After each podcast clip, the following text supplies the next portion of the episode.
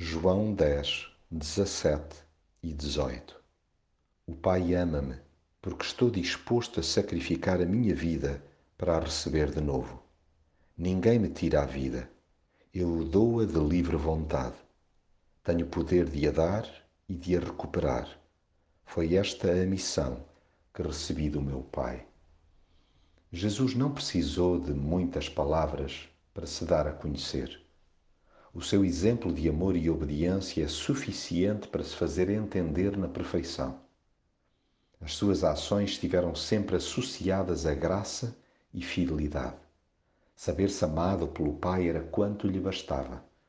Mas ao invés de daí querer tirar partido para levar por diante a sua própria vontade, submeteu-se por inteiro ao parecer daquele que o enviou.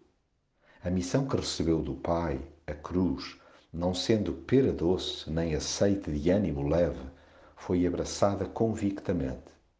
Jesus tinha plena consciência da imperiosidade da sua morte, bem como absoluta certeza da vitória final. Estou disposto a sacrificar a minha vida para a receber de novo. Tenho poder de a dar e de a recuperar. Nada o deteve, ninguém o obrigou. Deu-se livremente. Sim, por amor e em obediência, tudo para que através dele fôssemos reconciliados com Deus.